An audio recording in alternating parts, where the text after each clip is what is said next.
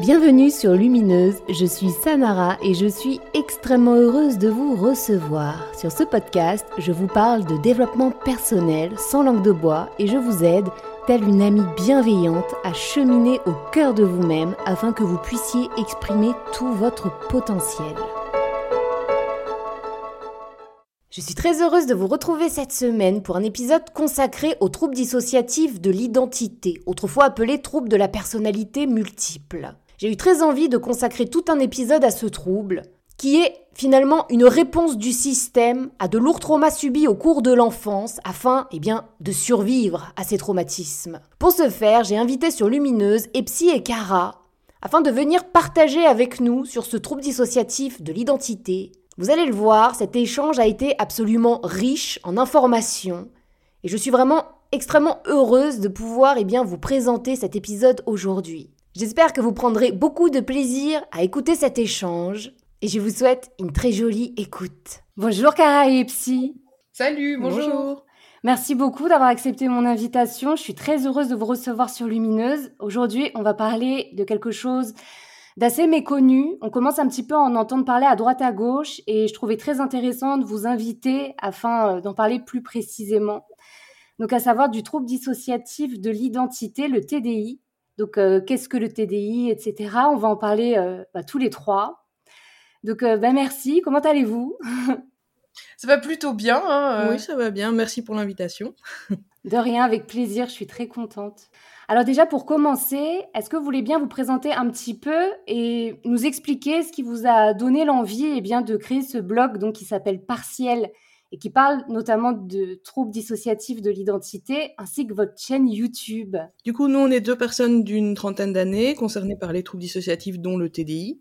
Et euh, il y a quelques années, on ne trouvait vraiment pas d'informations à ce sujet en français. Les informations étaient seulement disponibles en anglais et même comme ça assez difficiles à trouver.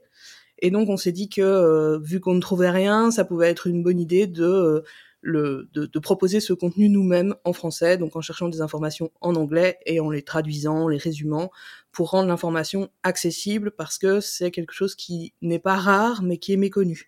Un peu comme une base de données en français, finalement, où on va retrouver tous les textes euh, traduits, quoi. Oui, c'est ça. traduits ou résumés. Euh. Oui, c'est ça. Et puis, euh, bah donc au, départ c'était vraiment ça, essentiellement des textes et de la traduction. Et puis euh, il y a quand même quelques retours d'expérience, il y a quelques témoignages. Et au fur et à mesure ça évolue. Euh, au départ on n'était que un blog et on pensait pas du tout finir sur YouTube, mais on avait envie de communiquer euh, autrement que par l'écrit. Et donc c'est comme ça qu'on s'est retrouvé sur YouTube. Et donc là voilà, ça c'est en train de grandir quoi. on fait de plus en plus de choses. J'adore votre chaîne YouTube avec les petits bonhommes.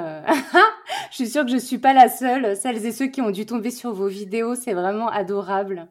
Mais ça, c'était aussi un choix de euh, garder l'anonymat parce que à cause de la de la méconnaissance des troubles dissociatifs, on on se sentait pas prête à à montrer nos visages et à être reconnus par euh, par des gens euh, de, de, nos proches ou, ou nos familles qui sont pas spécialement au courant. Donc voilà. Donc oui, c'est très cool et très joli, mais au départ, c'était plus pour, préserver notre anonymat. D'une pierre deux coups, c'est adorable et en plus tout le monde est protégé. Ouais, non, je comprends. C'est vrai que dès qu'on vient parler de, de troubles mentaux, de maladies, etc., eh bien tout de suite ça prend des ampleurs incroyables, voire même on peut perdre de la crédibilité auprès des autres, alors que au contraire, bien au contraire. Est-ce que vous voulez bien, du coup, dire pour commencer, eh bien nous faire un, voilà un petit topo, un petit résumé afin que les auditeurs et auditrices de Lumineuse comprennent de quoi on parle, de quoi il s'agit. Donc, qu'est-ce que ce trouble dissociatif de l'identité? Mais du coup, donc euh, le, trouble dissociatif de l'identité, on dit TDI parce que c'est très long. C'est euh, un trouble qui est euh, reconnu et qui est dans, les, manuels diagnostiques reconnus mondialement, donc le DSM et la CIM. C'est pas spécialement un trouble récent parce qu'il était déjà dans le DSM-4 de 94 et déjà sous une autre appellation dans le DSM-3 qui date des années 80. Donc c'est pas, c'est vraiment pas un truc nouveau. C'est juste un trouble qui est euh, mal connu, sous-diagnostiqué et euh, qui souffre d'énormément de préjugés. Il, fait partie des troubles dissociatifs, donc euh, euh, des troubles dissociatifs, il y en a cinq, euh, mais il y en a que deux qui, euh, deux ennemis, parce qu'il y en a un qui est un peu un un diag où quand on ne sait pas exactement ce que c'est, on, on met les gens dedans. le diag fourre-tout. C'est ça, qui, qui concerne euh, la présence d'alter et donc euh, ce qu'on pourrait dire si on devait en faire une phrase très courte et résumée, euh, le TDI c'est être plus d'une personne dans un seul corps. Et donc euh, dans le grand groupe des troubles dissociatifs, il y a celui-là, le TDI et la TDS, qui a un trouble qui ressemble, mais c'est enfin c'est pas très important, ça y ressemble, mais voilà. Le, le, le, TDI c'est très bien. Euh, et donc ces critères diagnostiques, c'est donc en premier lieu avoir euh, la, être plus d'une personne, donc être minimum deux altères, avoir de l'amnésie. Et l'amnésie, ça peut être plein de choses. Ça, ça fait partie des, des préjugés qu'on a sur le TDI. On a l'impression que euh, en, que l'amnésie c'est uniquement des blackouts, des trous noirs, euh, pas du tout de communication entre les altères et que, euh, enfin dans la pop culture c'est ce qu'on voit, c'est ce truc du euh, euh, une personne A devient une personne B et n'a absolument conscience de rien, alors que euh, dans le critère du DSM l'amnésie ça peut autant être ça et évidemment ça arrive mais c'est loin d'être majoritaire, mais ça peut aussi être de l'amnésie de moments passés, de l'amnésie du quotidien comme euh, ne pas savoir, euh, enfin pas juste ne pas savoir ce qu'on a mangé hier parce que ça, ça, peut être pour tout le monde, mais euh, des, des, trucs comme ça, mais qui sont handicapants et qui, qui sont, qui prennent plus de place dans la vie. Et l'amnésie, c'est aussi euh, tous ces trucs un peu flous, ça peut déjà être considéré comme de l'amnésie, euh, ne pas se souvenir complètement d'un truc, euh, avoir un souvenir mais qui est euh, uniquement sur certains plans, donc par exemple très détaché des émotions ou très détaché des sens, Tout, toutes ces choses peuvent déjà rentrer dans l'amnésie. Et là, le critère du DSM, euh, il dit et slash ou. Donc c'est n'importe quoi qui rentre un peu dans toutes ces catégories-là. Ouais, ça, ça ressemble aussi là, ce que tu disais à la dissociation en fait. Quand tu es complètement dissocié, euh, ça crée tous ces symptômes-là aussi, quoi. Oui, c'est ça. Et l'amnésie, c'est aussi, bah, c'est de l'amnésie dissociative en fait. Donc tout ça rejoint, re, rentre dans les dans les troubles dissociatifs. Et donc voilà, c'est ce genre d'amnésie là. Avant qu'on aille plus loin, est-ce que tu voudrais bien prendre quelques instants juste pour nous expliquer ce qu'est un alter? Parce que là, je pense aux auditeurs, auditrices qui n'en ont jamais entendu parler et doivent se dire, mais de, quoi elle cause? Est-ce que vous voulez bien? Alter, du coup, ça vient de identité alternante. Donc, c'est différentes identités qui alternent au contrôle du corps. Et c'est euh, c'est comme une autre personne en plus ou moins développée. Donc, les alters peuvent avoir leur propre conscience, voir leurs propres souvenirs, leurs envies, leurs émotions personnelles, leur personnalité, un nom s'ils veulent ou si on veut. Euh, c'est vraiment comme une autre personne en plus ou moins développée en fonction de l'alter et de ses propres envies et de la conscientisation qu'on a des alters en question. Est-ce que on sait comment se crée un alter? Là, il y a une espèce de fracture qui s'opère à l'intérieur du système de l'individu et tout à coup, il y a une, autre personne qui donc voit sa, sa naissance quelque part. Est-ce que ça, on, le sait? Alors, au niveau de l'origine du TDI, euh, il y a des théories, mais il n'y a pas encore de certitude sur vraiment comment ça se développe au départ. Une théorie qui revient souvent, c'est que tout le monde, tous les enfants naissent avec, euh, entre guillemets, avec une identité qui n'est pas encore formée et soudée, et donc différents fragments qui répondent aux différents besoins des enfants. Parce que les enfants sont très adaptables. Et avec l'âge, en grandissant, et vers l'âge de 10 ans, les fragments qui, qui se sont développés s'assemblent pour former une identité. Mais euh, dans le TDI, c'est cette étape-là qui n'a pas fonctionné. Donc, entre la naissance et 10 ans maximum, même si voilà, c'est pas encore tout à fait sûr au niveau de l'âge et tout ça, mais plus ou moins 10 ans, il y a des événements qui ont fait que ces fragments n'ont pas pu s'assembler en une seule identité, se sont développés un peu chacun de leur côté, formant, comme je disais, des identités plus ou moins complète. En réalité, là, ce que tu nous dis, c'est que quoi qu'il arrive, le TDI prend sa source dans l'enfance. Est-ce que oui, est-ce que c'est possible de vivre quelque chose de très fort et très dur, par exemple à l'âge adulte, et de créer un alter? En principe, oui, mais à ce moment-là, ça retombe normalement dans la catégorie de la TDS. Le TDI, mais maintenant, comme je dis, ça reste des théories, il n'y a pas encore tout à fait de preuves, mais c'est selon les témoignages des personnes concernées ce qui revient le plus souvent que effectivement le TDI se développe dans l'enfance et la TDS peut se développer plus tard. Parce que vu que l'identité est déjà construite, c'est justement en fait les premières théories sur le TDI disaient que l'identité se fractionnait, mais c'est plutôt l'inverse en fait, c'est juste qu'elle s'assemble pas et l'identité n'est pas si facile entre guillemets à fractionner quand elle est déjà assemblée.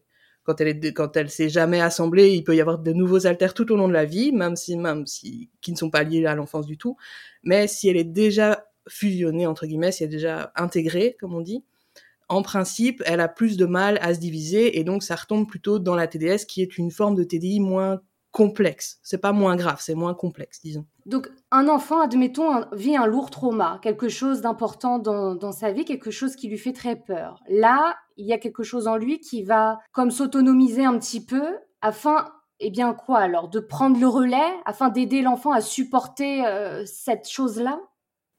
Oui, ça peut être ça. Ça peut être soit des choses que le, le cerveau ne peut pas intégrer comme une expérience normale et donc il va le laisser de côté et soit par exemple c'est un alter qui va prendre uniquement les souvenirs ou les sentiments de cet événement-là, ou alors ça, ça peut concerner des, des traumatismes liés au fait que les enfants vivent des événements qui ne sont pas euh, cohérents. Donc par exemple avec un parent qui demande quelque chose et l'autre parent qui demande une chose opposée, ou l'école qui demande encore quelque chose opposé, et donc tout ce besoin d'adaptation qui, qui ne devient jamais cohérent, il n'y a jamais de suite logique au comportement que l'enfant est censé avoir, eh ben, il va développer plusieurs comportements différents et donc plusieurs alters différents. En final, là, ce que tu me décris, ce sont des conflits intérieurs finalement. À partir du moment où tu as un gros conflit intérieur, hop, ouais. C'est ça. Et euh, oui, donc oui, ça peut être ça. C'est soit un conflit au niveau des comportements à avoir, soit au niveau du traitement d'une information, que ce soit un traumatisme ou euh, un abus ou autre chose. Euh, voilà, c'est vraiment le cerveau qui ne peut pas intégrer en une seule personne tout ce qu'il est censé traiter en étant enfant. Est-ce que le TDI fait partie de ces troubles qui sont très souvent diagnostiqués de manière fortuite? Finalement, on se rend, je sais pas, chez un médecin, un psy, parce qu'on souffre de quelque chose. Et finalement, c'est en échangeant avec le patient que le psy se rend compte que potentiellement, il y aurait un trouble dissociatif de l'identité. C'est sens... Je pense que ce serait censé être le cas. Si les psy psychiatres étaient mieux formés, je pense que effectivement c'est ce qui arriverait parce que euh, c'est un peu, c'est un trouble qui se cache et du monde extérieur et de soi-même et donc il est vraiment possible de conscientiser son système et ses altères à n'importe quel âge de la vie. Et donc, euh, que ce soit grâce à un professionnel ou, ou seul, ouais, c'est vraiment possible d'avoir vécu une grande partie de sa vie comme ça sans en avoir conscience. Et donc, je pense que oui, si les pros étaient mieux formés, ce serait plutôt eux qui seraient censés mettre le doigt là-dessus. Mais hélas, euh, pour le moment, ça reste compliqué. Il y a déjà, je trouve, euh, peu de professionnels qui sont bien informés sur les traumas. Et donc, bah, c'est encore plus, plus spécifique. Tu prêches une convaincue et, et, donc voilà, euh, on entend hélas beaucoup plus de personnes qui nous envoient des messages qui disent qu'ils ont été mal diagnostiqués et qu'à cause euh, de la communication avec les alters, ils ont eu un diag de schizophrénie par exemple, ou euh, enfin voilà, un truc comme ça dans ce côté entente de voix qu'un diagnostic de trouble dissociatif. J'espère vraiment que ça va changer et j'y crois, mais voilà.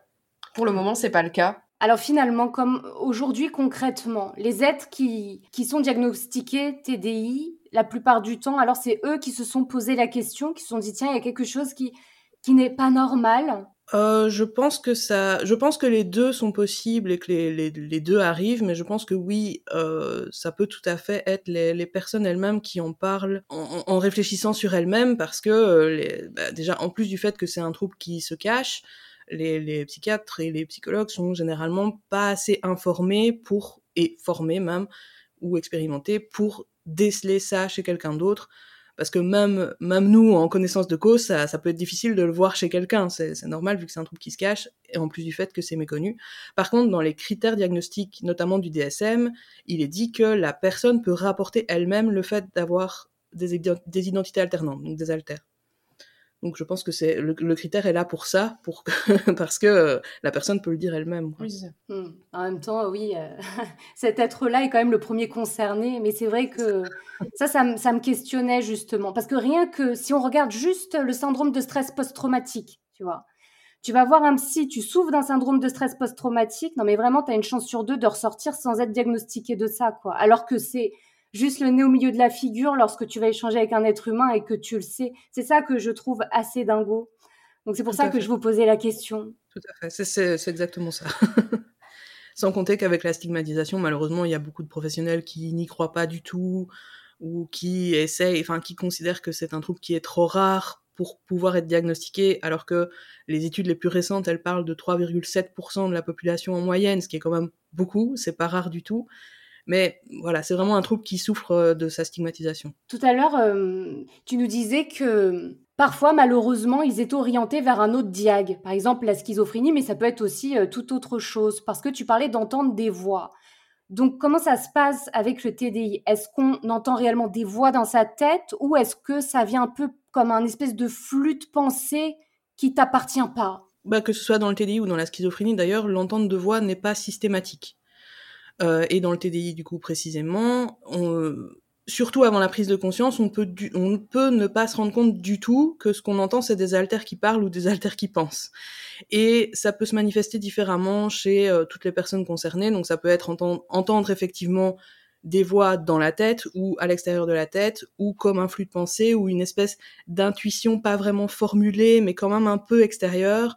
Ça peut être des conversations internes ou des débats internes et pareil quoi, sous forme de pensée ou d'intuition ou vraiment de voix.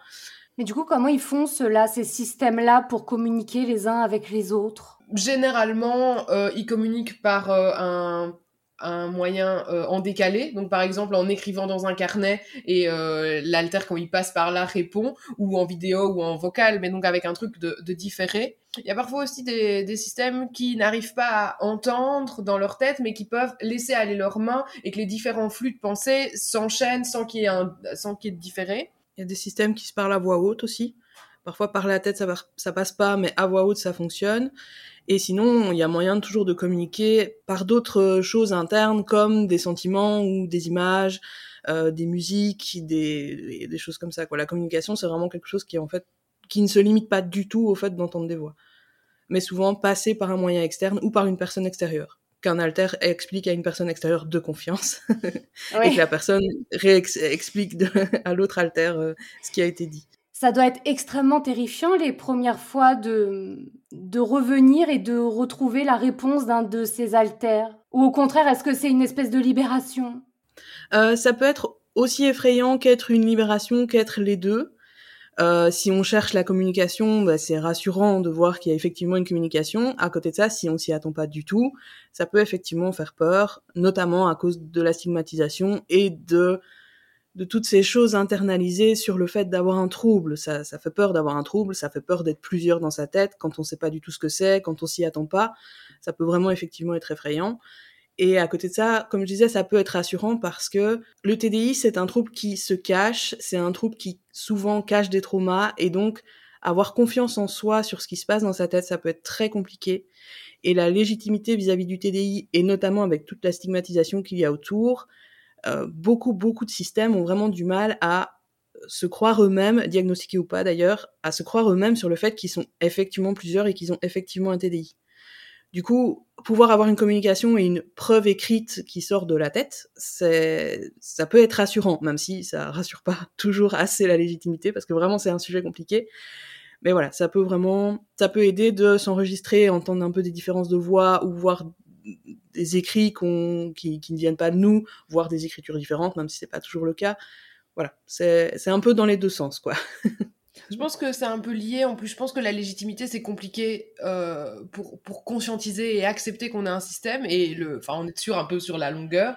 Mais je pense que c'est parce que euh, tout se lit, quoi. Ne pas être de système, ça peut se raccrocher à potentiellement ne pas avoir de trauma. Et donc, ça, ça rattache aussi toutes ces, toutes ces pensées, euh, pas vraies, mais sur euh, ce que j'ai vécu est pas assez grave. Euh, et, et tous ces trucs-là, quoi. Ça m'a pas traumatisé tant que ça, nanana. Oui, surtout que lorsqu'on a vécu de lourds traumas, on a toujours tendance à les amenuiser pendant vraiment très longtemps. Et se dire, oh, c'était pas si grave que ça, il y, a pire que toi, il y a toujours pire que soi, etc. Mm. Oui, c'est ça. C'est ça. Et à l'inverse, être convaincu, entre guillemets, qu'on a un TDI, c'est accepter qu'on a effectivement été traumatisé. Et donc, c'est pousser le cerveau à aller confirmer que ce qu'il a caché est réel. Donc c'est un peu, c'est un peu ce conflit interne aussi, euh, la légitimité. Sans compter que les alters peuvent prendre conscience de tout ça à un rythme différent et assimiler les informations à un rythme différent. C'est tout ça qui peut prendre du temps euh, sur la légitimité. Est-ce qu'on s'est rendu compte, est-ce qu'il y a des, statistiques ou quelque chose euh, concernant le moment où les systèmes se rendent compte qu'ils sont multiples finalement? Est-ce que ça arrive sur le tard ou est-ce qu'il y a un pic? Je sais pas, je dis une bêtise, vers 20 ans, 30 ans peu importe. Il n'y a pas de, il y a pas à ma connaissance, il n'y a pas d'études scientifiques sur le sujet, mais de ce qu'on voit dans euh, les, les groupes de personnes concernées où il y a beaucoup, beaucoup de membres, ça peut vraiment arriver à n'importe quel âge.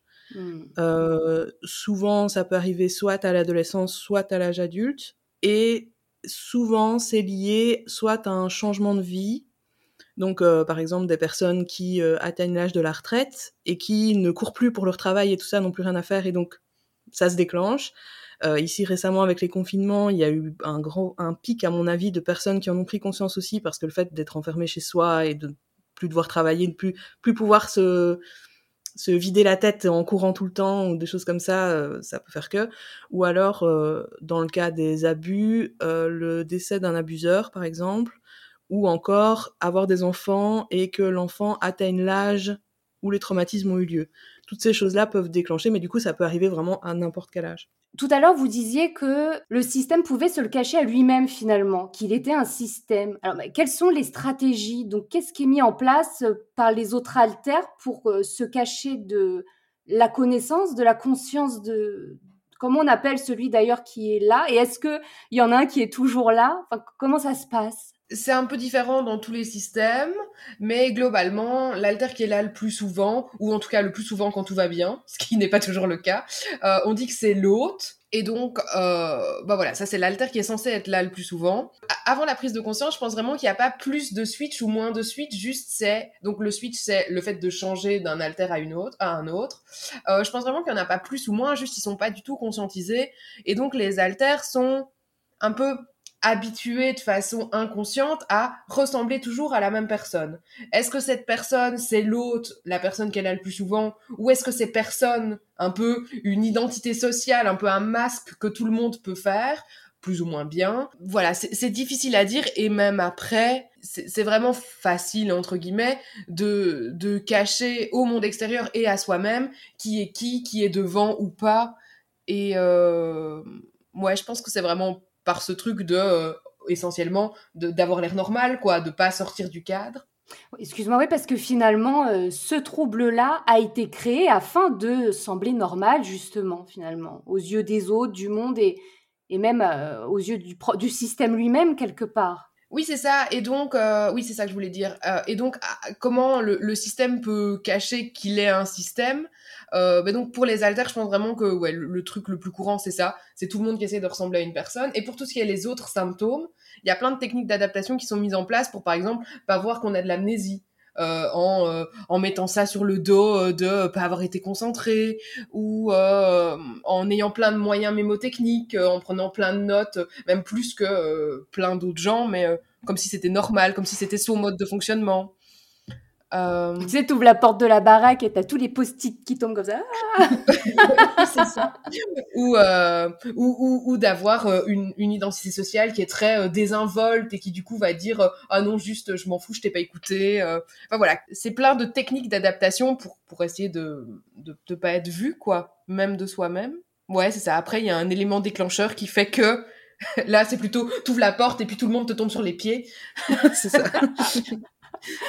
Ça se bousculait au portillon, en fait. Est-ce que quelque part, les, les altères, le système a, comment dirais-je, a envie justement d'être euh, vu et reconnu? Par exemple, si on parle de, l'autre, est-ce que c'est quelque chose qui est même important? Ça dépend des altères. Souvent, au moment de la prise de conscience, il y a des altères qui le savaient déjà et qui disent qu'ils le savaient déjà, et il y a des altères qui, euh, je ne sais pas s'ils le savaient pas ou pas, mais en tout cas, ils ne veulent pas le savoir. Et l'autre, il est un peu souvent pris entre les deux. Parce que, euh, bah, au-delà des switches et des choses comme ça, ce qu'il y a beaucoup, c'est de l'influence passive. Donc, un alter qui est devant, mais un alter qui est derrière et qui influence par ses pensées, ses sentiments ou des choses comme ça. Et du coup, l'autre, l'autre, c'est un peu l'alter qui est le plus pris dans tout ça, dans l'influence passive. Et donc, c'est aussi pour ça que les problèmes de légitimité sont fréquent et compliqué parce que d'un côté il y a les alters qui le savent et qui le vivent relativement bien et de l'autre côté des alters qui veulent absolument pas en entendre parler. Oui ça. Et l'autre il est un peu entre tous ses feux et à pas trop savoir ce qu'il pense et ça amène à la prise de conscience plein de, de réflexions sur euh, mais est-ce que c'était moi? Et si c'était pas moi qui c'était? Mais est-ce que je suis vraiment quelqu'un? Et c'est tous ces trucs qui font que ça peut rester caché parce que c'est un peu flippant de se dire euh, est-ce que je suis vraiment quelqu'un? Est-ce que c'est vraiment moi qui ai vécu tel événement? Voilà. Et donc ça peut vraiment prendre du temps parce que bah, ça pousse vraiment à remettre en question toute sa vie, un peu. Est-ce que vous pouvez nous donner un exemple d'influence passive, justement? Ça pourrait être quoi? Par exemple, choisir quelque chose à manger qu'on n'aime pas du tout, mais là, on a genre super envie de le manger? C'est quoi le... Ça peut être ça. ça peut être ça. Ça peut être ça. Ça peut être euh, regarder un film qu'on n'a pas envie de voir, mais on ne sait pas pourquoi on l'a mis, mais on l'a mis. Et en même temps, on n'aime pas, mais en même temps, on le regarde quand même. On ne change pas. et ça peut être des choses beaucoup plus compliquées. Donc, euh, être à un événement, être dehors, par exemple, et tout à coup se sentir vraiment mal, avoir des crises d'angoisse alors que tout va bien, euh, ou avoir des, des, pensées intrusives et répétitives de d'événements passés ou de stress par rapport à des choses qui se passent, alors que globalement, on peut être quelqu'un de très calme, qui n'a pas spécialement d'anxiété, et tout à coup avoir des crises d'angoisse sans, sans comprendre, quoi. L'influence passive, ça peut être dans les, dans les deux sens. ouais, et c'est pareil euh, pour les affinités envers les personnes. Ça peut être euh, tout d'un coup se dire, euh, mais pourquoi c'est mon ami, telle personne? Mm. Des espèces d'incohérences, quoi. Ouais. ouais, ou ça peut donner aussi un entourage extrêmement éclectique, avec plein de personnes de tout horizon, quoi, finalement. c'est ça. Comme les playlists de musique. Exactement. ouais, chacun a ses chansons. C'est un peu ça. dans vos vidéos, j'en ai regardé plusieurs et euh, je ne sais plus du tout dans laquelle, euh, mais vous parliez des altères qui gardaient en mémoire quelque part les traumas et que tous les altères ne gardaient pas en mémoire euh, tout finalement. C'est comme si, afin que ce soit moins lourd à porter pour le système, bah, chacun porte un petit bout et c'est tout le système en entier qui fait que ça tient debout. Encore une fois, ça dépend des systèmes parce que bah, le TDI, chaque système est différent. Vraiment, euh, ça, ça dépend vraiment du développement et donc tous les systèmes sont différents, même si on a tous évidemment des points communs, mais voilà. Euh, et du coup, au niveau des souvenirs traumatiques, soit ils sont vraiment cachés, notamment si les traumas ont eu lieu très jeunes et que donc la mémoire n'était même pas encore assez formée entre guillemets pour garder quoi que ce soit soit c'est euh, plusieurs alters qui ont pris un peu un morceau ou un aspect du trauma, l'aspect relationnel ou l'aspect fait ou l'aspect sentimental, soit c'est un alter qui a vraiment tout pris, tous les souvenirs euh, et tous les aspects du trauma et qui euh, reste en dormance. Donc en dormance, ça veut dire qu'il n'est pas actif ou peu actif, mais plus dans l'inconscient du coup.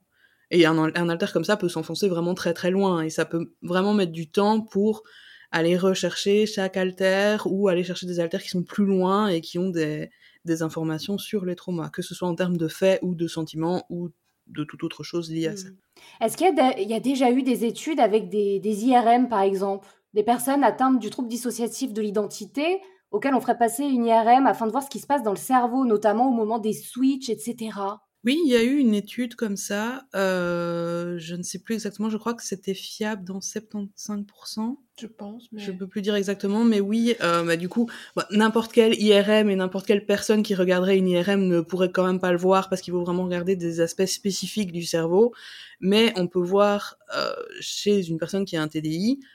Bon, c'est encore, euh, enfin, faut encore euh, améliorer la technique parce que c'est pas encore fiable à 100%, mais on peut voir effectivement que Notamment, il y a des zones du cerveau qui sont euh, atrophiées ou hypertrophiées parce que bah, tout ça c'est lié au trauma. Chez toutes les personnes traumatisées, en, en général, il se passe ça. Et on peut voir effectivement que c'est des zones du cerveau un peu différentes qui s'activent en fonction de l'alter et de comment il est. S'il est plus rationnel ou s'il est plus, euh, plus physique ou des choses comme ça, c'est des zones différentes du cerveau qui s'activent. Du coup, lorsque les alters sont pas là, ils sont où? Plusieurs possibilités. Donc, euh, certains systèmes, mais c'est pas le cas pour tous, ont ce qu'on appelle un inner world. Et donc, c'est, en français, on dirait un monde intérieur. Et c'est un monde, un paysage, enfin la taille peut vraiment varier, ça peut être une pièce, comme ça peut être une ville, ou même un monde entier, ou même plusieurs univers, euh, qui est matérialisé dans leur tête. Tu peux vraiment imaginer ça comme un rêve, euh, et donc euh, en fonction, soit c'est en couleur, soit c'est en noir et blanc, soit tu peux toucher les textures, sentir avec tes cinq sens, enfin ressentir avec tes cinq sens ou pas. Ça peut vraiment avoir la forme un peu que tu veux. Et donc, euh, quand ils sont pas devant, les alters peuvent être là et euh, soit avoir leur vie, ça dépend vraiment de chaque système, mais avoir euh, leur vie et avoir une maison ou faire des trucs ou être bloqué à certains endroits aussi, ça arrive. Donc ça, c'est pour certaines personnes. Il y a des personnes qui ont un inner world, mais qui ne sentent pas qui ne ressentent pas les alters, qui ne sont pas au front quand ils y sont pas. Juste, ils savent que ça existe, ils peuvent y aller et se retrouver ensemble, mais il n'y a pas de conscientisation. Juste quand ils sont pas là, ils savent qu'ils sont pas là, mais rien de plus. Et il y a des personnes qui juste se disent rien. enfin, pour qui juste c'est comme ça quoi. C'est au moment du switch qu'il y a le ah j'étais pas là, mais je suis revenu. Voilà. Je suppose qu'il doit y avoir un peu des, entre-deux à, à ces grandes ces grandes catégories. Qu'est-ce qui fait qu'à un moment l'un des alters arrive et arrive devant? Pourquoi? Plusieurs possibilités encore. Ce qui est le plus connu en général, c'est ce qu'on appelle un trigger, donc un déclencheur, que ce soit positif ou négatif. Un trigger négatif en général, c'est quelque chose qui va rappeler à l'alter le trauma auquel il est plus ou moins attaché. Donc soit euh, c'est un alter qui va venir, par exemple quelque chose se passe qui rappelle un trauma, c'est un alter par exemple plus protecteur qui va venir pour empêcher tout le monde de stresser, voire euh, repartir avec le souvenir. Sinon, il peut y avoir donc, comme je disais, des triggers positifs, donc des choses qui vont, qui plaisent à l'alter et quand voilà, ça peut être un, genre de musique par exemple, et quand il y a cette musique à la radio, ben, l'alter va avoir envie de venir, même si c'est très inconscient, et donc peut passer devant. Et puis, ben, il y a tout ce qui est adaptation. Je sais pas à ce moment-là si ça rentre vraiment dans le concept des, des déclencheurs, mais il y a tout ce qui est adaptation. Donc, sortir en ville, c'est pas la même chose qu'être à la maison, c'est pas la même chose qu'être au travail, et donc ça peut être différents alters qui vont gérer ces différents aspects, et donc ça, il va y avoir des switches à ce moment-là. Parfois, c'est un peu sans raison, ou en tout cas sans raison consciente. Il peut y avoir eu quelque chose qui a fait que, mais on ne le sait pas. Et puis, on le découvre 15 ans après. et on peut le découvrir 15 ans après, Et euh, parfois, il y a aussi des déclencheurs euh, qu'on qu'on ne conscientise pas du tout, comme une météo, une date, une période qui font qui vont faire que l'alter un alter à l'intérieur va se réveiller et va venir plus près ou va venir en influence passive. Est-ce que celui qu'on va appeler l'hôte, là comme vous nous avez expliqué, est-ce que c'est celui qui était là entre guillemets depuis le début ou pas du tout? Ça peut être potentiellement aussi être lui-même un alter qui s'est créé à un moment et qui pour x ou y raison est plus souvent au front finalement que les autres. Les deux sont possibles, et là encore, ça dépend. Euh, il y, a, y, a y, a, des alters euh, qui ont vraiment conscience d'être là depuis, depuis l'enfance, depuis quasiment toujours, et euh, qui ont conscience de fronter, donc d'être devant le plus depuis toujours. Et à l'inverse, euh, on, on, a pas mal de connaissances système qui savent que leur hôte actuel est un alter qui est arrivé plus ou moins à l'adolescence. Hmm. Et qui est là depuis ouais, un peu la vie d'ado, quoi, et que c'est cet alter-là qui arrive à ce moment-là. Je pense que oui, tout est possible. Il y a aussi des moments euh, qui peuvent être plus compliqués et où euh, pendant par exemple une période assez longue où c'est vraiment compliqué, ça peut être un autre hôte. Pendant un an, par exemple, c'était vraiment compliqué. C'est une autre personne qui était là le plus souvent et qui donc a été considérée comme hôte parce que c'est cette personne-là qui a géré euh, le quotidien vraiment. Et puis après, la vie redevient plus calme et c'est l'autre qui était là avant qui revient le plus souvent. D'accord. Et l'autre qui revient, du coup, est-ce qu'il sait ce qui s'est passé pendant cette année-là ou il était, comme vous aviez dit tout à l'heure, en dormance? Là aussi, les deux sont possibles. Il y a plus de systèmes qui ont quand même euh, des possibilités de, de partager leurs souvenirs et qui a une espèce de continuité. Euh, c'est la majorité, mais ça arrive aussi des alters qui ont été en dormance euh, pendant très longtemps et qui, à la première fois qu'ils refrontent, ont loupé du temps. Euh, par exemple, ne peuvent pas dire euh, euh, en quelle année on est ou qui est le président, quoi. Ça peut arriver. Comme quand tu te réveilles et qu'on te pose des questions dès le réveil et que tu n'es pas encore là et que tu comprends pas ce qu'on te raconte, quoi. Voilà, les, deux peuvent arriver. Mhm. Mais oui, c'est plus il y a plus généralement, même s'il y a des trous dans la, dans, dans, la mémoire, il y a quand même un, plus généralement une espèce de, de cohérence, quoi. Ou finalement, lorsqu'on est atteint d'un TDI, quelle est la chose la plus difficile au quotidien? Je pense que ça dépend des systèmes. Il y en a pour qui c'est plutôt l'amnésie parce que parce que même si on s'en rend pas compte, on oublie tout le temps plein de choses. C'est difficile de se concentrer en, au final euh, cherchant toujours un peu sa mémoire. Il y en a pour qui c'est les incohérences ne pas pouvoir avoir une vie qui est stable parce qu'il y a toujours un peu des choses qui sont pas cohérentes ou dans les relations ou des choses comme ça, ça peut être vraiment compliqué. Et il y en a pour qui c'est plutôt euh, les symptômes dissociatifs, qui sont donc la dissociation, la dépersonnalisation, la déréalisation. Donc c'est avoir cette impression que on est d'être déconnecté de soi ou d'être déconnecté de l'extérieur, mais parfois avec des symptômes vraiment compliqués, comme voir flou, ne pas pouvoir voir en 3D ou avoir l'impression d'être vide, de pas exister ou d'être dans un monde parallèle, des choses comme ça. Laisser filer le temps sans être capable de rien faire. C'est ça. La, la, notion du temps qui s'en va au niveau de l'amnésie, des choses comme ça, euh, ça. Parfois, on peut louper des rendez-vous euh, ou euh, se dire qu'une chose s'est passée il y a une semaine alors qu'en fait c'était il y a trois mois. Enfin, voilà, ça, dépend un peu des systèmes, mais ça peut être différentes choses et ça peut être aussi euh, des, des, symptômes ou des troubles associés parce que comme ça reste des choses qui sont en lien notamment avec les traumas et donc avec par exemple du stress post-traumatique ou de l'anxiété ou des troubles du sommeil et des choses comme ça, souvent il y a des symptômes associés qui peuvent mener, mener la vie dure quand même. Est-ce qu'il y a déjà eu des statistiques euh, concernant donc les personnes atteintes de ce trouble et qui auraient subi de l'inceste ou des violences sexuelles étant enfants. Est-ce qu'il y a une prépondérance de TDI chez ces êtres humains-là ou pas forcément? Alors, il y a eu des études il y a très longtemps, enfin, il y a très longtemps, il y a plusieurs dizaines d'années, qui montraient quand même une certaine euh, corrélation entre ce type de, de, trauma et le TDI, même si tout traumatisme peut causer un TDI parce que ça dépend vraiment de la façon dont la personne l'a vécu et de la façon dont elle a été entourée pour gérer et d'une possibilité de dissociation au départ. Mais effectivement, ce genre de trauma est plus à même de mener à un TDI. Maintenant, il y a quand même très peu d'études sur le sujet parce que ça reste un sujet qui est tabou, que la société a vraiment du mal à accepter comme étant un fait. Et du coup, il n'y a pas eu d'études qui mêlent vraiment les deux. Mmh. Même si nous, de notre point de vue, quand on voit les chiffres en matière de TDI et en matière notamment d'inceste, effectivement, les chiffres se, ressemblent. quoi. C'est ça, c'est des chiffres qui se ressemblent et je pense que c'est pas pour rien. J'avais une question aussi concernant les, les haltères. Finalement, les haltères peuvent être tout autant euh, des hommes, des femmes, des enfants. Euh, ça peut vraiment prendre n'importe quelle forme quelque part? Oui, tout à fait. Les haltères, euh, bah déjà notamment parce qu'ils se développent dans l'enfance, mais pas seulement. Euh, ils peuvent être de n'importe quel âge, de n'importe quel genre, de n'importe quel physique, voire dans certains cas de n'importe quelle espèce, euh, en fonction de l'entourage notamment de l'enfant. Euh, si par exemple il y a eu des animaux qui étaient choyés alors que l'enfant était délaissé, il peut y avoir des alters animaux par exemple. Euh, il peut y avoir des alters qui sont aussi des magiciens ou des fées, donc à l'intérieur, tout, ça évidemment c'est dans la tête, hein. euh, pour protéger l'enfant là où il n'a pas eu de protection dans son environnement immédiat euh, physique. Donc euh, les alters, oui, peuvent être vraiment très différents, voire peuvent être euh, peuvent être changeants. Il y a des alters qui justement sont n'ont pas de forme précise et s'adaptent un peu parce que le besoin qu'il y a eu, c'était l'adaptation. Et euh, il y a de n'importe quel âge. De n'importe quel âge, c'est ça. Il y a régulièrement dans les systèmes des alters enfants qui ne sont pas forcément l'enfant que la personne a été, qui ne sont pas forcément l'opposé de l'enfant que la personne a été, qui sont juste des enfants qui peuvent grandir ou pas et qui, en fonction, soit euh, garde aussi une partie des traumas ou garde au contraire un tempérament plus joyeux, garde une certaine naïveté, une certaine innocence, ça, ça dépend. oui, parce que tout est mis en place pour la protection du système, donc euh, on a aussi besoin, enfin les systèmes ont aussi besoin de, de bouffer d'air et, et, de joie, bah oui.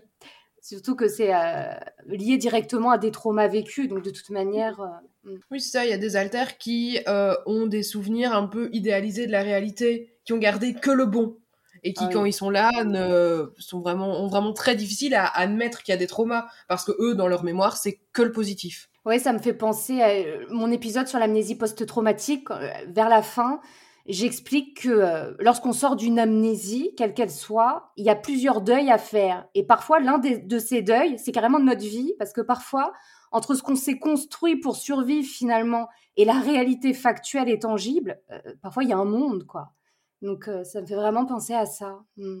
Est-ce que c'est ce trouble euh, se guérit, se soigne? Est-ce qu'on est, euh, toute notre vie condamné entre guillemets à vivre à plusieurs? Et d'ailleurs, est-ce qu'on aura envie de ne plus être plusieurs lorsqu'on est un système?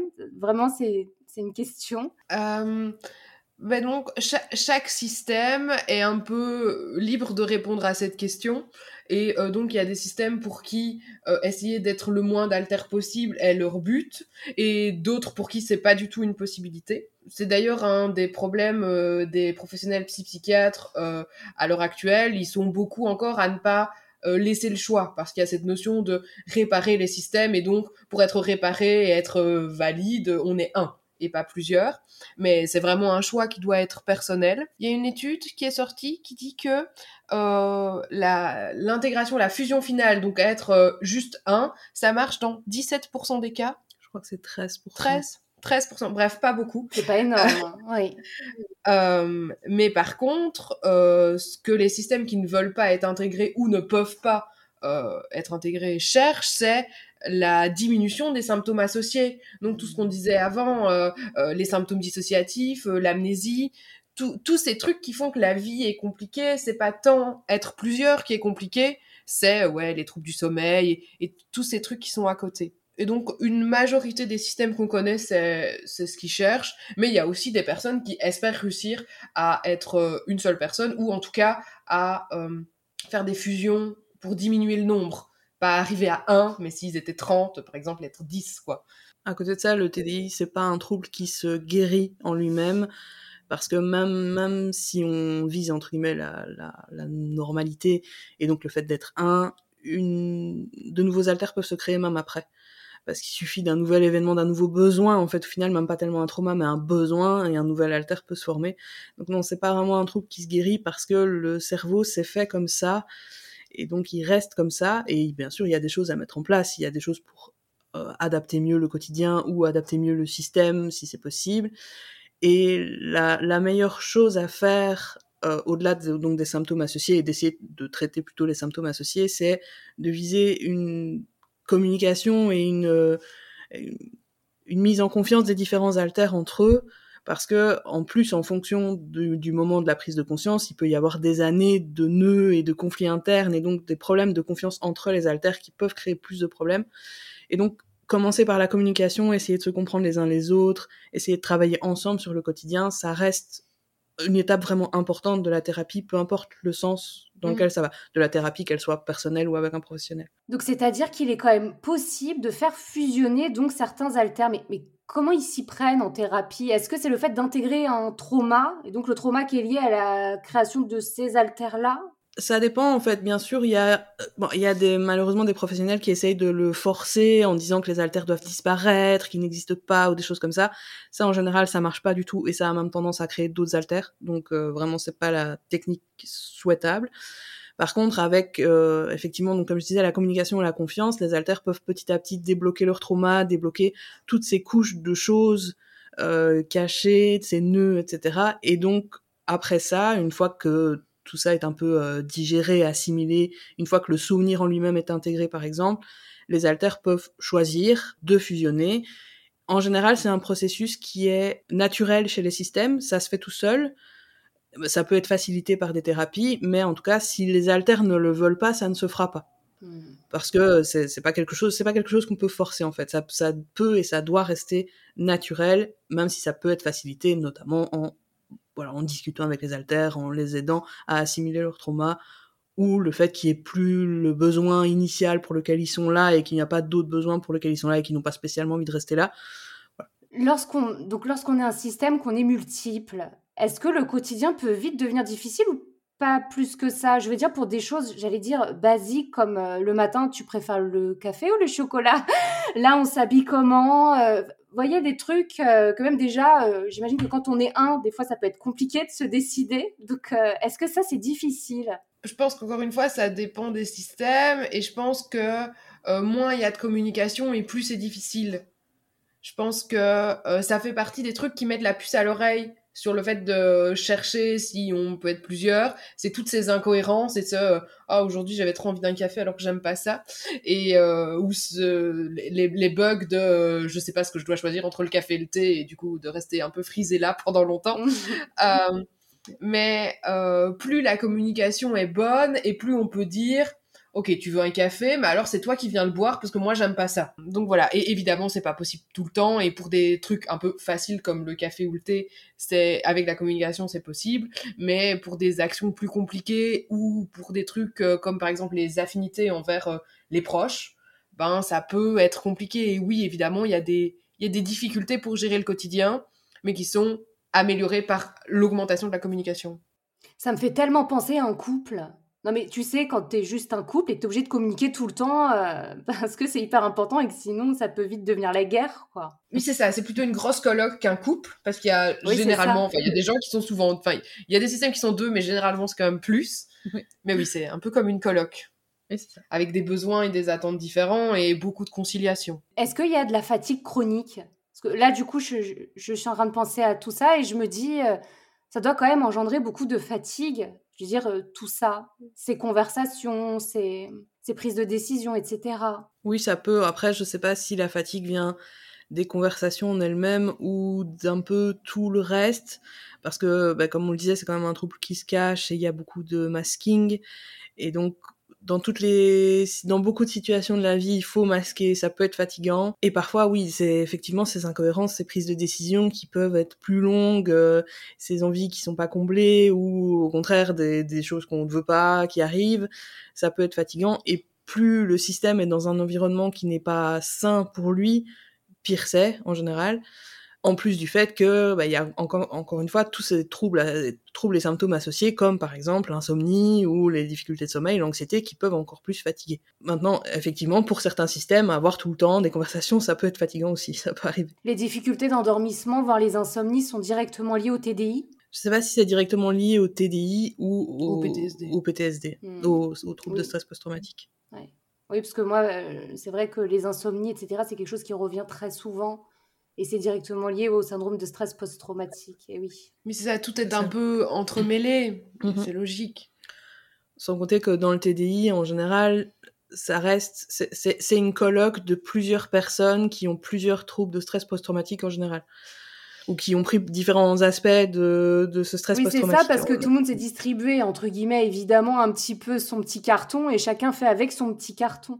J'avais lu quelque chose, alors vous allez me dire si c'était sur votre blog, je me souviens pas ça m'avait halluciné. Euh, c'était le fait qu'il y a un alter qui peut tout à fait avoir des allergies et les autres pas du tout. Euh, c'est une chose qui peut arriver que les haltères aient des, euh, des symptômes différents, vraiment différents, des rythmes cardiaques différents, des températures différentes, des réactions effectivement un peu inflammatoires différentes et voire des des symptômes, je veux dire somatiques différents il peut y avoir des haltères qui ont des douleurs ou des choses comme ça à l'intérieur qui peuvent se, se, répercuter sur le corps, que ce soit en influence passive ou quand ils frondent. Ça peut arriver, il y a, il y a des gens qui ont des haltères, par exemple, qui sont paralysés des jambes, mais quand l'haltère en question fronte, le corps, même s'il sait marcher, il ne sait pas marcher. Ah ouais, c'est incroyable. Voilà, hein. mm. oui, c'est la magie du cerveau. La magie du cerveau. C'est une machine incroyable. non mais c'est vrai. C'est vraiment ça. Mais alors, euh, alors, autre question qui me vient, et les relations amoureuses. Alors, toi, tu es là et tu flashes sur euh, cette nana ou ce mec, puis tu as tes alters derrière qui te disent ça va pas ou quoi? Non euh, Comment ça se passe? Comme ça, c'est ça. Comme ça, tout à coup, c'est la guerre à l'intérieur. Mais donc, si le système est conscient et communique, le mieux, c'est de réfléchir à des règles en amont. Est-ce que, euh, est-ce que tout le monde a le droit d'être en couple? Est-ce que le système doit choisir une seule personne? Est-ce que euh, le système se considère comme polyamoureux et donc euh, chacun sort avec qui il veut? Est-ce qu'il y a des alters qui n'ont pas le droit? Quel est l'âge limite Enfin, à partir de quel âge on peut être en couple ou pas? Si le système communique, c'est mieux de réfléchir à tout ça en amont pour éviter des oh non Mais si le système communique pas, oui, c'est parce qu'il n'était pas conscient ou parce que la communication c'est compliqué. Ouais, c'est ça, c'est compliqué, c'est euh, c'est des relations incohérentes en fait parce que tout le monde n'est pas d'accord. Et puis en fin, de, enfin, en fin de compte, tu peux te retrouver être euh, attiré amoureusement par quelqu'un, et puis euh, en fait, c'était pas spécialement toi, et après, tu te demandes, ça, ça, doit quand même être assez difficile, ça, à vivre. Je veux dire, tant qu'il n'y a pas de communication entre les altères, vous voyez ouais. Oui, oui, oui. Vraiment, avant la prise de conscience. La prise de conscience, c'est vraiment une fois l'étape prise de conscience passée, parce que ça peut mettre vraiment longtemps d'accepter tout ça, ça me... Enfin, bref.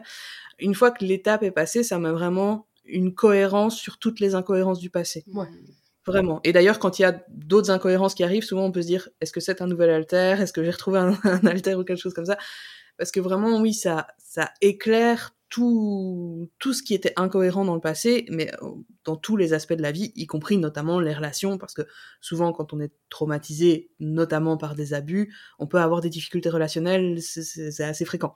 Donc euh, Ouais, c'est même euh, quasi, euh, quasi, je dis bien, faut toujours prendre des pincettes, mais quasi impossible de ne pas en avoir. Enfin, je veux dire, c'est oui. Oui, oui, oui, c'est ça. Et donc, euh, oui, ça peut être vraiment compliqué d'être avec quelqu'un et puis un matin de pas trop savoir pourquoi, comment, si on aime vraiment la personne, si, si, si. et puis une semaine après, en fait, tout va bien. Et voilà.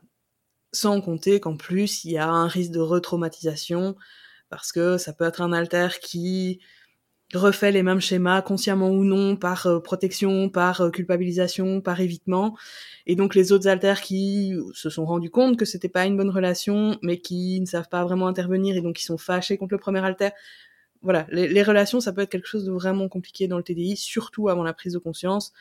Et après la prise de conscience, après que ça soit un peu éclairé, ouais, essayer d'en discuter entre les différents alters, un peu mettre des règles, ou en tout cas des, un peu décider dans quelle direction on va ensemble, ça apaise quand même vraiment les choses. Ouais. Et là encore, il n'y a pas de bonne solution, quoi. Il y a que la, la, discussion au sein du système qui peut donner les réponses personnelles, quoi. Il y a des systèmes euh, qui, qui, pour qui il y a que l'autre qui a le droit d'être en relation amoureuse avec quelqu'un et euh, les autres alters sont plutôt amis en général au minimum avec euh, avec le ou la partenaire et comme je te disais il y a des systèmes pour qui ils sont plutôt euh, soit tous en couple soit polyamoureux etc il n'y a pas de bonne solution la bonne solution c'est que la plus grande partie du système soit d'accord avec ce qui est choisi. Oui, c'est vrai. En fait, tu peux même te retrouver à avoir finalement... Parce que, oui, on ne l'a pas dit ça, mais est-ce qu'il peut y avoir un nombre maximum d'alters on a dit que c'était minimum 2, donc pour être euh, diagnostiqué TDI.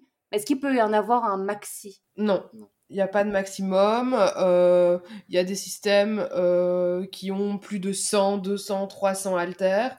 Et donc, même plus, presque 1000, je pense que ça existe, et même encore plus que ça. Mais ça doit être complètement fou, tu peux pas le savoir, du coup, là, combien vraiment c'est impossible la gestion de leur vie est différente dans le sens où, euh, en général, ils sont organisés par petits groupes et il y a euh, un représentant de chaque groupe qui vient communiquer avec un autre groupe. Voilà, c'est une autre organisation. Évidemment, c'est plus une colloque là, c'est euh, une salle de concert. Ah J'allais dire, c'est toute la ville, tu vois. Oui, c'est ça. Mais voilà, il y a des choses qui se mettent en place et je je sais pas exactement, je connais pas, enfin assez, j'en connais pas assez mais au final, je suis pas sûre que les 5000 francs quotidiennement. Oui, donc au début de l'épisode, vous nous disiez justement à quel point ce trouble était méconnu et qu'en plus, la manière dont il était dépeint dans la pop culture, les séries, les films, etc., n'était pas vraiment représentatif finalement de ce trouble, voire même pouvait effrayer les êtres qui n'y connaissent rien finalement à ce trouble. Est-ce que tous les êtres humains atteints de TDI ont forcément un tueur en série caché quelque part à l'intérieur d'eux? Euh, non, bien au contraire. Là aussi, il y a une étude là-dessus. Oui, il y a eu une étude. Bah, il y a déjà une étude qui dit que euh, les personnes victimes de victimes, en fait, en général, ne, sont pas ne sont pas destinées à devenir des abuseurs et euh, que les, les, personnes qui ont un trouble mental ne sont pas non plus quel qu'il soit, pas que le TDI. Pas que le TDI, un trouble mental en général ne sont pas plus ne risquent pas plus de devenir des abuseurs et au contraire risquent plus d'être euh, des victimes d'agressions ou ce genre de choses. Et il y a eu une étude qui parle de, des troubles dissociatifs en général par rapport au, je crois que c'est par rapport au nombre d'emprisonnements et euh, le, résultat n'est pas différent de la, de la population lambda en fait. Donc non, il n'y a pas de, il n'y a pas de monstres, il n'y a pas de tueurs en série dans les systèmes. C'est vraiment quelque chose que le cinéma a euh, créé de toutes pièces et qui a encore énormément de conséquences aujourd'hui. Évidemment, ça ne veut pas dire qu'un système ne peut pas commettre de mauvais actes, mais comme n'importe qui. statistiquement, il n'y a pas plus ou moins de chance. C'est ça, de malchance, de chance, malchance. Oui, oui, de, de, de, proportion. voilà, euh, malheureusement, c'est euh, ce qui est le plus montré, notamment un documentaire récent sur une grande plateforme de streaming concerne une personne qui a un TDI, qui est un peu le cas du euh, criminel en série. Ah oui. Mm. Voilà, qui, et, et c'est ça qui fait le plus de, de buzz, c'est toujours ça qui est représenté au cinéma, que ce soit Ça, de, donc ce cas-là du, du, documentaire qui vient de sortir, c'est un fait réel et c'est le fait réel qui a inspiré le film Split. ah oui, d'accord, les deux sont liés. Hmm. Oui, c'est ça. Split est inspiré, euh, même si euh, Split a un côté un peu euh, fantastique. Mais, mais oui, c'est ça. C'est toujours la même chose. C'est toujours revenir sur la dangerosité et ça fait partie des préjugés qu'on entend le plus ah ok mais c'est quel alter qui va essayer de me faire du mal ou tu vas essayer de me tuer ou des trucs comme ça quoi. Et euh, bah, Split ça a quand même été vraiment très vu et ça a vraiment eu un impact négatif parce que bah, là encore euh, c'est un, un, mec qui, qui séquestre des gens. Mmh euh, oui c'est clair que c'est pas Jojo ce qu'il fait dans ce film. Par contre, pour, pour preuve que, en fait, des cas de personnes ayant un TDI qui sont vraiment criminels, il y en a pas beaucoup, ils ont fait donc le documentaire, Split est basé sur la personne de ce documentaire, enfin la personne de qui elle parle le documentaire, et il va y avoir une série sur la même personne.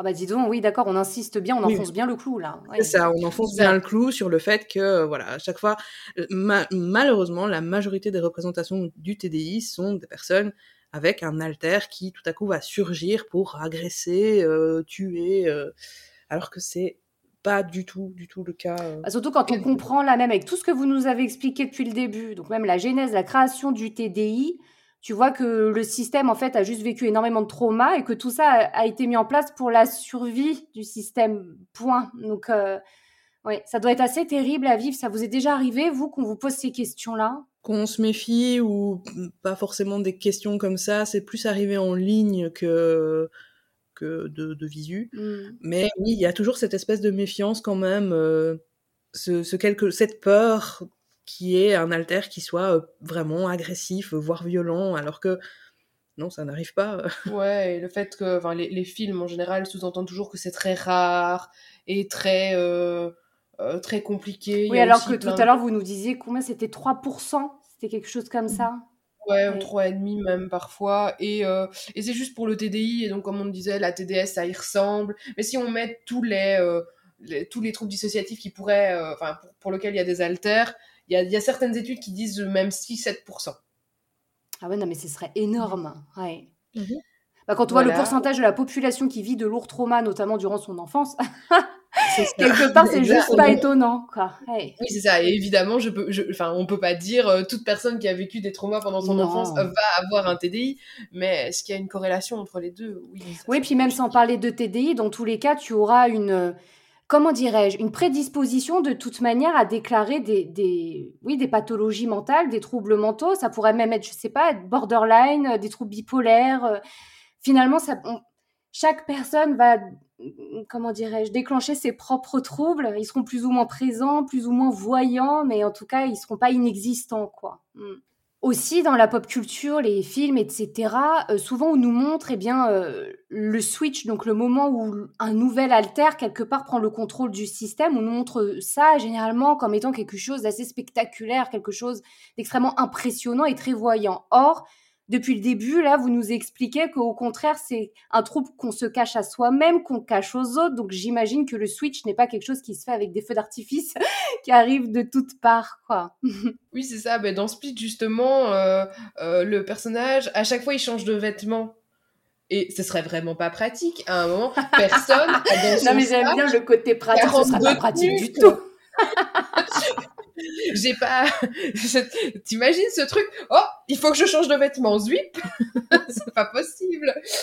Euh, mais après, c'est le cinéma et donc je comprends. Mais, euh, mais oui, et rien que dans les attitudes, c'est souvent très très différents. Et évidemment, les attitudes sont différentes parce que les alters sont des personnes différentes, mais qui veulent quand même avoir une espèce de cohérence avec le reste du système. Et donc, je pense que si on leur donne de la place et qu'ils sont dans un endroit sécuritaire et où ils peuvent être eux-mêmes, ça peut être aussi visible, mais absolument pas dans toute la vie et dans euh, tous les moments devant n'importe quel inconnu. Le switch c'est difficile, peut être difficilement perceptible pour le monde extérieur, ça c'est sûr, mais déjà pour soi-même, c'est possible de se rendre compte qu'on a switché après en se disant "Oh, j'ai l'impression que je suis plus vraiment moi, est-ce que je suis encore moi? Non, je suis plus moi." Et donc bah voilà, sinon, s'il fallait changer absolument de voix du tout au tout et d'attitude et de vêtements. Non, ce serait encore plus épuisant déjà. Et puis alors le budget, les gars, là on va pas s'en sortir. Hein. oui, c'est ça. La taille de la garde-robe. Mais alors du coup, concrètement, à quoi ressemble, ressemble un switch alors? Alors euh, de l'extérieur, ça peut être euh, un clignement d'yeux, un peu un un mouvement un peu du regard, euh, le regard qui s'en va un peu et puis qui revient. Ça peut être comme un comme un endormissement, mais beaucoup plus rapide quand même. Euh, et ça peut être pas perceptible du tout de l'extérieur, il y a qui est pas de discontinuité, mais même pas un clignement de paupières. Voilà, de, de l'extérieur, ça peut se voir un peu, éventuellement, si le switch est plus difficile et que, comme comme disait le le système est dans un environnement safe où c'est ok de switcher et que le switch soit difficile, ça peut être plus long et plus douloureux et ça peut du coup être visible de l'extérieur. Mais en général, c'est assez fluide, voire imperceptible, complètement imperceptible. Et de l'intérieur, bah, c'est la même chose. On peut sentir l'alter arriver derrière et passer doucement devant. On peut ne pas s'en rendre compte du tout et se remarquer après que euh, on est en train de boire un café alors qu'on n'aime pas ça et donc se rendre compte qu'on a switché mais en fait on s'en était pas rendu compte du tout ça peut aussi être effectivement comme euh, s'endormir perdre un peu vraiment ce moment au moment où on s'endort ce, ce, ce, ce, petit moment de battement le switch ça peut ressembler à ça de l'intérieur euh, voilà, ça peut être vraiment, ça peut varier en fonction des moments, ça peut varier en fonction des alters, ça peut varier en fonction des systèmes. Il n'y a pas de façon de switcher euh, universelle pour tous les systèmes, pas du tout. Mais en tout cas, euh, c'est pas du tout comme le cinéma, forcément visible, net, précis. Ça peut être au contraire très fluide, très diffus. Et ensuite, ça peut aussi être très rapide, une fraction de seconde, mais ça peut être très long, il peut y avoir des switches qui peuvent mettre une journée à se mettre en place. Ah ouais, c'est énorme. la journée, hmm. on peut, pendant la journée, on est un peu groggy, un peu la tête qui tourne, un peu dissocié, c'est pas trop et tout. Et puis finalement, le switch se fait et tout s'éclaircit et c'est le ah, c'était ça. Donc, Alors qu'est-ce qui fait que parfois ça glisse entre guillemets et que d'autres fois euh, c'est plus douloureux comme tu disais? Qu'est-ce qui fait que parfois c'est plus difficile? Je pense que c'est un peu des conflits internes ou personnels de l'alter ça peut être un alter qui a pas envie de laisser sa place ou un alter qui a pas envie de venir mais qui est attiré par quelque chose. Ça peut être un alter qui est euh, plus compliqué, par exemple un alter qui peut euh, avoir des comportements un peu d'autodestruction, euh, de, se blesser ou des choses comme ça, et donc comme c'est pas le moment, les autres alters protègent et donc l'empêchent de venir, mais il est quand même là, et donc il y a une espèce de lutte interne qui peut être plus ou moins longue et difficile, quoi. Et euh, comme je disais, ça peut être euh, comme ça peut être euh, lié au climat ou ce genre de choses. Ça peut, il peut ne pas y avoir de raison précise, en tout cas de raison consciente connue. Bah, Cara et Psy, je vous remercie énormément pour tout ce partage. C'était vraiment extrêmement enrichissant. Moi-même, j'ai appris plein de choses et je suis super heureuse de vous faire découvrir aux auditeurs de Lumineuse. Merci vraiment à toi de nous avoir invités et d'avoir voulu prendre le temps et l'énergie de faire connaître le TDI. C'est vraiment ce qui est important pour nous. En tout cas, merci pour tout et je vous dis à très bientôt. Euh, à bientôt. Je vous remercie d'avoir écouté cet épisode jusqu'au bout. Si vous souhaitez retrouver Epsi et Cara, je vous invite à vous rendre dans la barre de description de l'épisode. J'y ai annoté les différents liens vers leurs différentes plateformes.